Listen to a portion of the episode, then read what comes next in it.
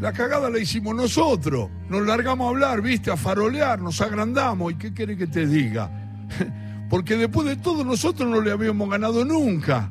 Empatamos los dos partidos y fueron parejos, viste. Estaban para cualquiera, pero yo no sé, hubo gente que empezó a decir que nosotros éramos fenómenos, que, que ellos iban primero de, de pura casualidad, que nosotros lo hacíamos de trapo, que éramos genios. Y nosotros nos entusiasmamos, agarramos el bochín y, nos agrandamos, ¿viste? ¿Qué vas a hacer? Nos agrandamos, no sé por qué.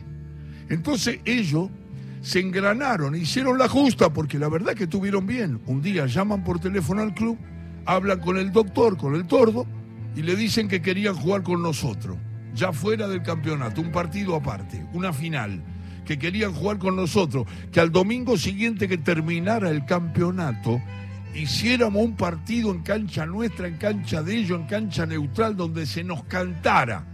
Mira vos, me acuerdo que el tordo vino todo asustado, pero escúchame, eh, eh, eh, donde estábamos entrenándonos y nos dice, che, quieren jugar un partido fuera del campeonato los muchachos estos. ¿Y qué íbamos a hacer? Teníamos que agarrar viaje, no nos íbamos a ir al mazo después de todo el quilombo que habíamos armado. ¿Te imaginas? Pero la verdad, la verdad es que nos pegamos un susto bárbaro porque decíamos, esto, ¿sabes qué? Nos deben querer pasar por arriba. ¿Sabes el hambre con que nos debían estar esperando? Además ellos estaban agrandados, porque salían campeones, la gente los aplaudía y los seguía por todos lados. Así que te imaginas cuando viene Lopecito, el preparador físico, a decirnos que el Pacú, nuestro arquero, se había lesionado, nos queríamos morir. El Pacú, mire, será medio loco, pero es un arquerazo. Es el mejor arquero de la liga, de eso no te quepa ninguna duda, y se nos viene a lesionar un día antes del partido con estos turros. Porque cuando nos avisaron lo del Pacú ya habíamos aceptado el desafío. Porque eso era un desafío, ¿viste? Un desafío de esos, de los pibes, y el día siguiente teníamos que viajar a Bombal porque de última se había decidido hacer el partido en cancha neutral. ¿Te imaginas el lío? A un día del partido y sin arquero. A Medina no le podíamos decir nada, porque era un tipo que lo habían encontrado todo borracho, por chové, de pura joda.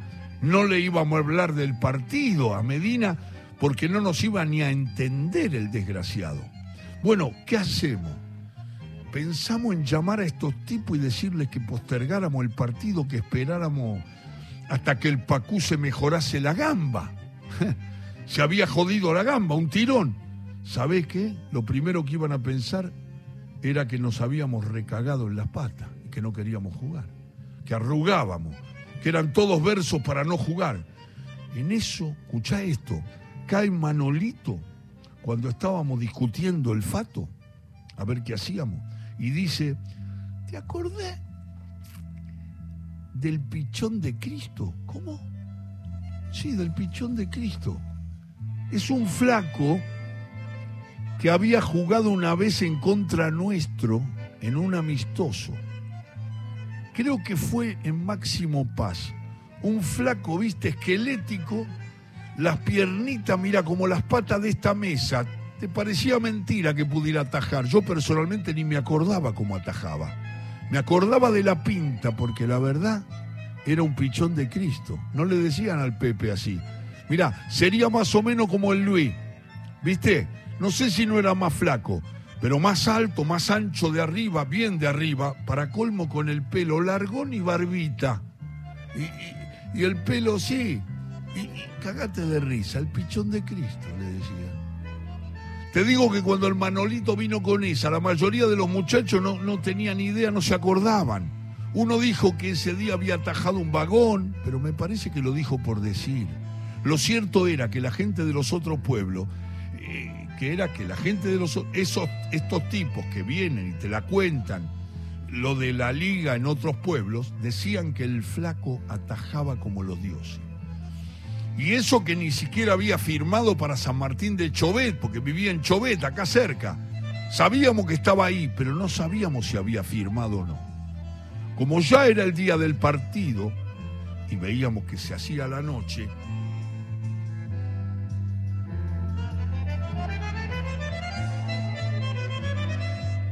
el pato y el hijo del pato cazaron la picá la camioneta, y se mandaron para Chové a traerlo al ñato.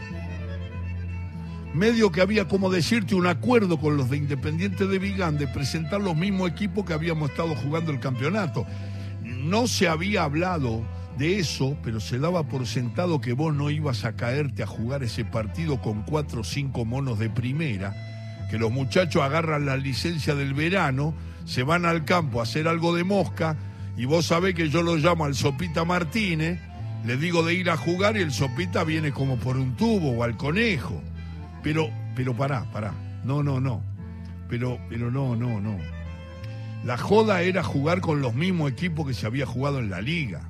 Ahora, en el caso del pichón de Cristo, qué sé yo, podíamos decirle que lo teníamos a prueba para el próximo año, que ya había firmado, no sé, a lo mejor había firmado.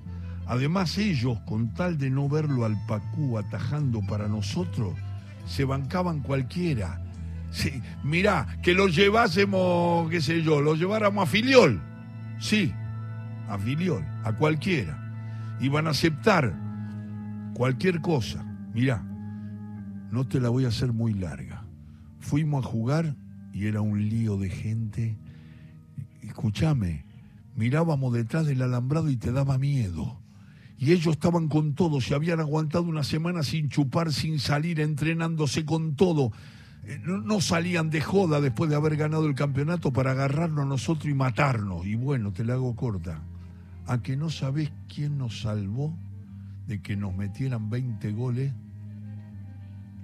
El pichón de Cristo. Sí.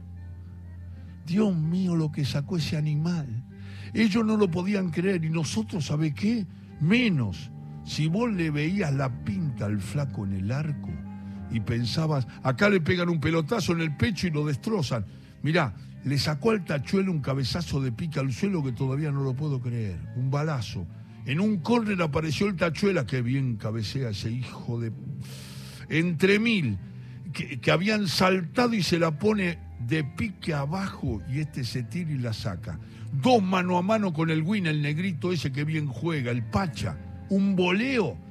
Mirá, me había olvidado, un voleo que agarró el gallego en el punto del penal seco abajo. No sé cómo hizo, se tiró y la rechazó con el antebrazo.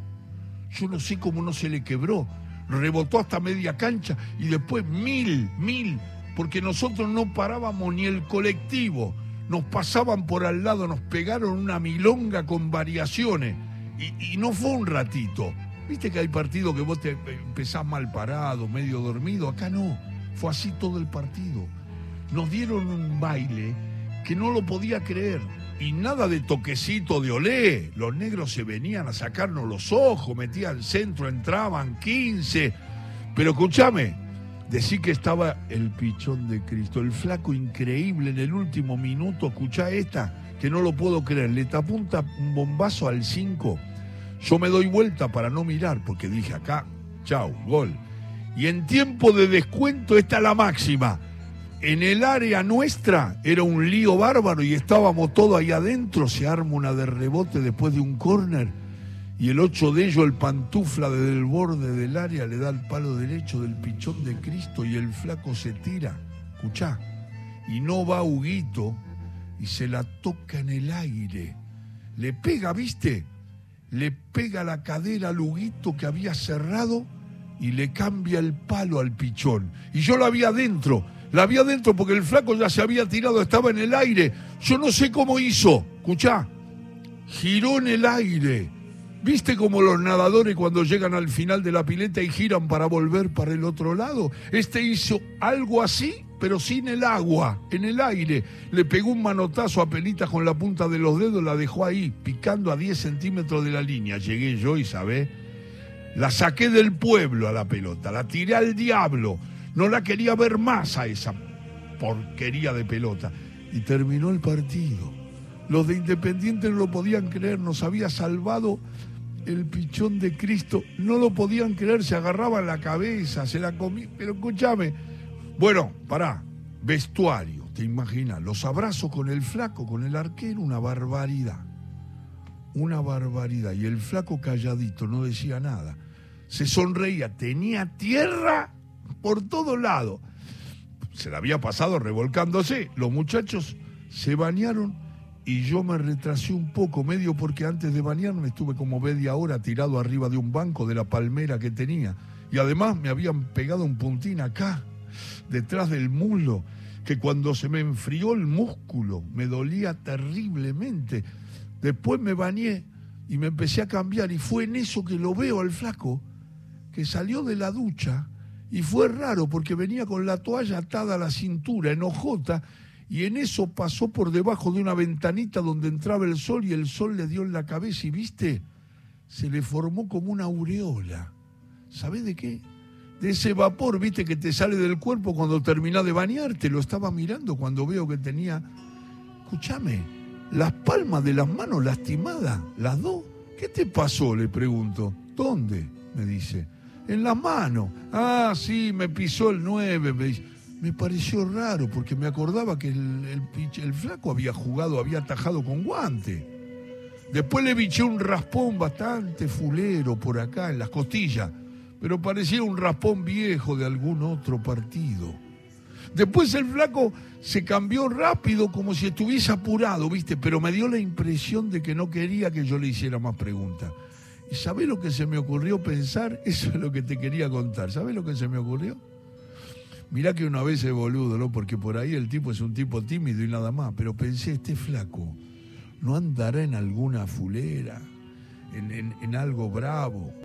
Y no quiere parlarla demasiado. Bueno, son boludeces que a uno se le ocurren, pero mirá cómo es uno, de jodido, después de todo. Después, después, ¿viste cómo hizo?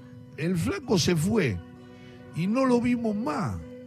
No, no lo vimos mal, lo buscamos, me acuerdo, durante toda la semana para ver si no quería firmar para nosotros. No, no lo encontramos más. Después, viste, en nuestro equipo volvió el Pacú y ya nos olvidamos del asunto.